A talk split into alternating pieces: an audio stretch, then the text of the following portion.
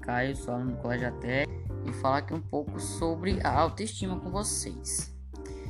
Assim, autoestima é um assunto muito fácil de se falar, porque muitos nem percebem, mas está presente em praticamente tudo. Por exemplo, jogos, redes sociais. Nas redes sociais entra porque, na minha opinião, assim, não adianta você postar uma foto e não se sentir bem com o que você postou. Aí você posta preocupado. E autoestima, cara, ela é assim, é uma avaliação positiva ou negativa que uma pessoa faz de si mesma.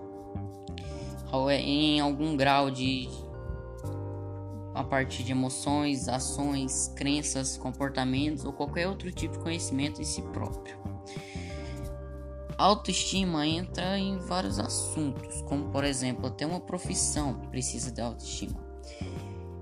Que assim também não adianta você ser por exemplo, cantor ou cantora, mas você subir no palco e falar assim: ah, não vou fazer, vou ficar com vergonha, não sei o que eles vão pensar de mim, vão me chamar de feio.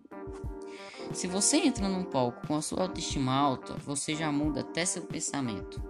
Porque assim, se você entra com, com autoestima, com autoestima boa, você pensa assim: ah, vou fazer porque hoje eu tô bonito, por exemplo, não tô bonito, hoje eu quero cantar, entendeu? E então, autoestima é tudo para uma pessoa. Quando então a autoestima entra em vários aspectos, entra em várias coisas, como por exemplo, até em jogo, essa autoestima está influenciada porque em um jogo você tem que entrar, se você entrar para jogar, você tem que saber ganhar, você tem que saber perder se você perder. Porque não adianta você perder e ficar com autoestima baixa só por causa de um jogo. Então, até num jogo você precisa ter uma autoestima alta. Então, não adianta você entrar pro jogo com uma energia negativa já no pensamento que vai perder. Aí você perde, você tá com autoestima baixa, aí você fala, ah, eu perdi porque eu sou ruim, não sirvo pra jogar esse jogo. Então, autoestima é uma coisa que muitas pessoas nem percebem, mas está ligado a praticamente tudo na vida. Então, nessa vida é sempre muito importante você estar tá com autoestima alta.